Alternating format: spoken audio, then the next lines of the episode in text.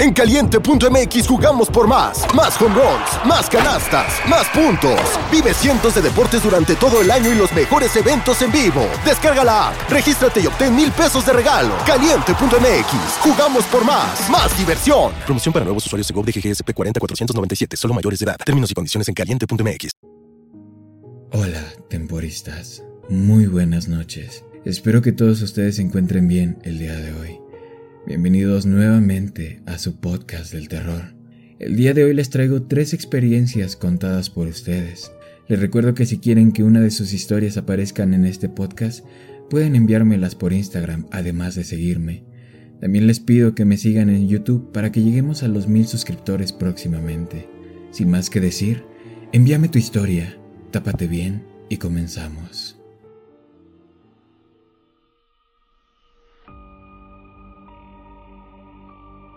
Historia número 1 No puedo evitar que se me pongan los pelos de punta cada vez que recuerdo esta historia. Exactamente la misma sensación que tuve ese día de invierno. Mi mejor amiga y yo estábamos en el centro comercial con nuestro grupo de amigas y como ella y yo teníamos que volver antes que ellas a casa, decidimos tomar el autobús que nos dejaría cerca de nuestro barrio.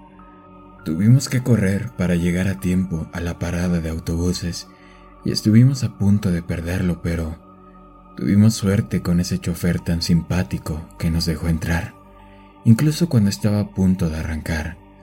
Cuando subimos y encontramos dos asientos para nosotras, mi amiga notó algo extraño.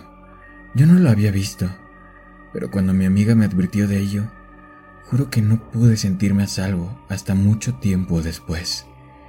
Mi amiga me dio un golpe sutil en el brazo y me dijo que mirara disimuladamente hacia mi izquierda. Justo donde ella me había indicado, vi como una señora mayor nos estaba saludando, como si nos conociera de toda la vida. Le hice un gesto a mi amiga indicándole que me estaba asustando. No nos dejaba de mirar y tampoco parecía que iba a dejar de hacerlo. Mi amiga y yo decidimos dejar el asunto a un lado e intentar que aquello no nos afectara, así que esperamos inquietas hasta que nos tuvimos que bajar en nuestra parada. Fue en ese momento en el que dejamos atrás a aquella mujer tan extraña y nos quedamos más tranquilas. De pronto vimos que el siguiente autobús que debíamos tomar estaba llegando a la siguiente parada y nuevamente si queríamos subir debíamos correr así que lo hicimos hasta llegar. Afortunadamente, el chofer de este segundo también fue muy amable con nosotras y nos esperó. Todo parecía que marchaba bien y que nos habíamos olvidado de aquella mujer, pero nos quedamos de piedra cuando algo paranormal nos ocurrió, o al menos eso creo yo. Mi amiga me agarró del brazo y noté que no dejaba de mirar a un asiento de atrás. Entonces fue que volteé hacia allí y no podía creer lo que estaba viendo. La señora del bus anterior estaba ahí. No podía ser. Era imposible que esa señora mayor que no se había bajado del bus anterior de unos 70 años hubiese corrido desde ahí y que ya estuviera dentro del siguiente autobús. ¿Cómo había llegado hasta ahí? Ah, bueno, pues vimos cómo la señora mayor nos saludaba con una sonrisa enorme y se nos puso la piel de gallina. No podíamos creer aquella locura. Mi amiga y yo estábamos aterrorizadas, y cuando nos bajamos del autobús, fuimos corriendo hasta nuestras casas en la oscuridad, queriendo dejar atrás a aquella mujer. Una experiencia inolvidable y sumamente aterradora. Historia número 2, contada por Abraham Correa. Hola amigo. Me gusta mucho escuchar tu podcast de terror y te quería contar una historia que sucedió hace años, pero me enteré hace poco tiempo. Te aseguro que es totalmente real. Bueno, antes vivíamos en un apartamento grande, un tanto viejo. Vivimos con mis padres ahí por casi siete años, desde que tengo memoria. Cuando nos íbamos a mudar de esa casa por esos días, yo madrugaba habitualmente para la escuela y mis padres no se habían levantado, y ya se estaba haciendo tarde antes de que llegara el bus a recogerme. Entonces me levanté a su cuarto para despertarlos. Cuando entré a la habitación, estaba mi papá y mi mamá sentados en la cama mirando muy asustados hacia el baño. Se me hizo muy extraño porque vi que la silla que estaba al lado de la cama, que servía más que todo como mesita de noche, estaba tumbada en el suelo la puerta del baño estaba abierta. Mis padres me dijeron que no era nada, y aunque algo dudoso, seguí con mi vida. Tres años después les volví a preguntar sobre ese día, y realmente no me quisieron decir. Me dijeron que simplemente estaban platicando y más excusas tontas. Entonces recurrí a mi abuela y me enteré de todo. me ha dejado muy, pero que muy pensativo. Resulta que hace varios años, antes de que viviéramos ahí, vivía un profesor universitario. Tenía una gran biblioteca ahí y a veces les ayudaba a hacer las tareas a los vecinos del conjunto. Bueno, ese no es el punto. A él un día lo encontraron muerto en el apartamento, sí. Le habían clavado un cuchillo en el cuello, algo realmente horrible. Fue algo que dejó muy traumatizados a los chicos que le pedían ayuda para las tareas. Fue muy trágico, bueno, ya después de eso, ese apartamento duró vacío por mucho tiempo, hasta que llegamos nosotros. Los primeros días resulta que estábamos acomodando las cosas en la casa yo tendría como cuatro años en ese momento.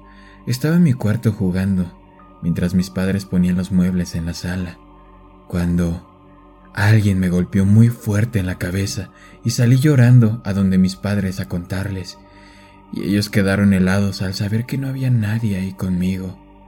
Pero peor, porque mi abuela me relata que cuando llegué a decirles lo sucedido a mis padres, también les conté que había un señor alto con pelo largo conmigo. Los dejó totalmente perturbados. Bueno, en conclusión, el espíritu de él había vivido con nosotros.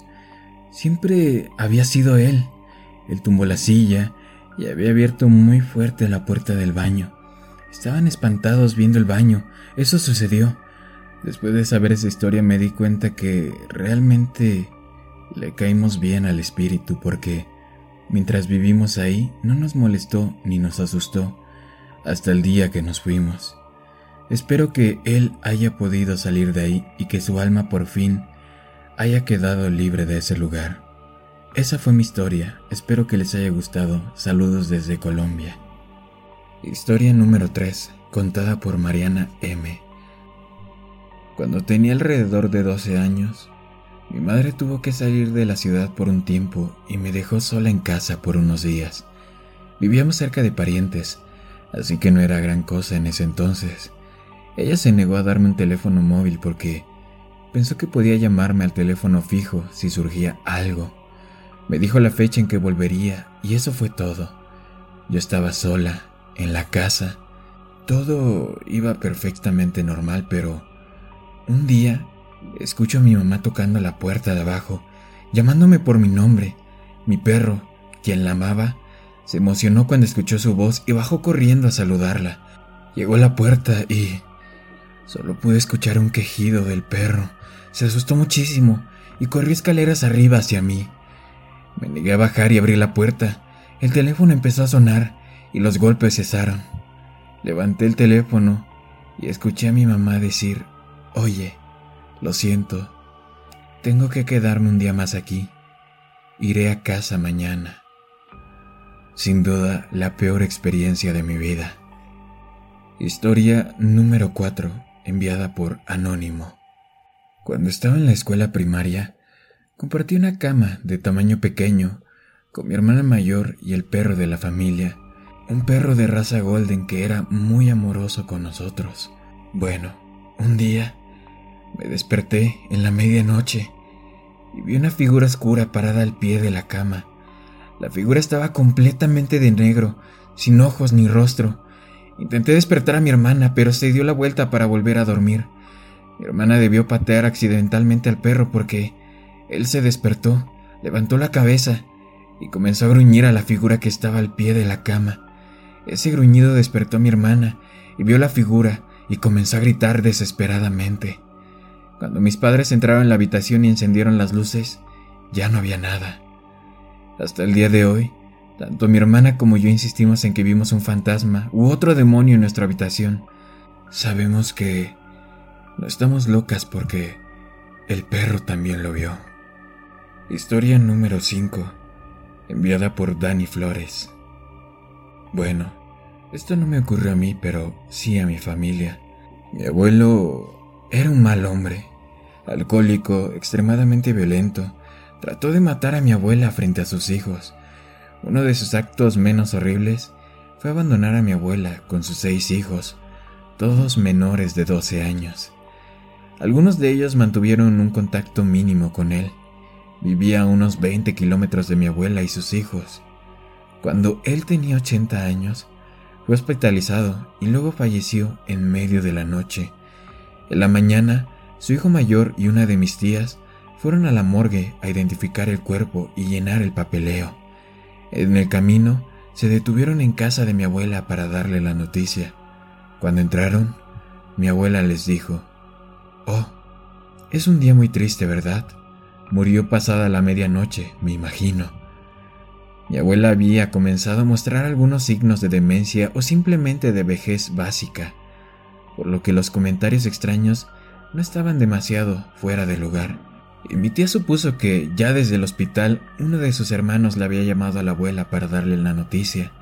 Bueno, mi tía dejó pasar ese comentario y condujo hasta la morgue. Fue entonces cuando ocurrió. Vieron el certificado de defunción y se sorprendieron al ver que la hora de la muerte eran las 12.10 am. Algo no estaba coincidiendo.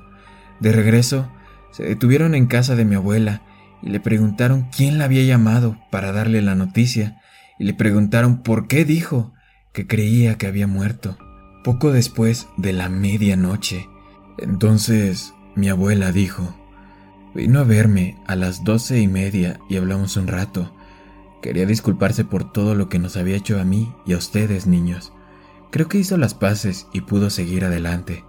Así que me alegro por eso. Mi abuela luego continuó tarareando y haciendo un rompecabezas. Bueno, ¿cuál es la conclusión de todo esto?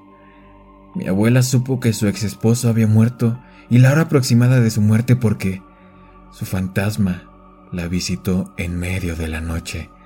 Estamos completamente seguros de eso. Si quieres que tu historia salga en uno de estos podcasts, no dudes en enviármela por Instagram. Además, recuerda agregar si quieres que salga tu nombre o sea anónima la historia. Sin más que decir, muchas gracias por escucharme, muchas gracias a los que me enviaron sus historias y buenas noches a todos.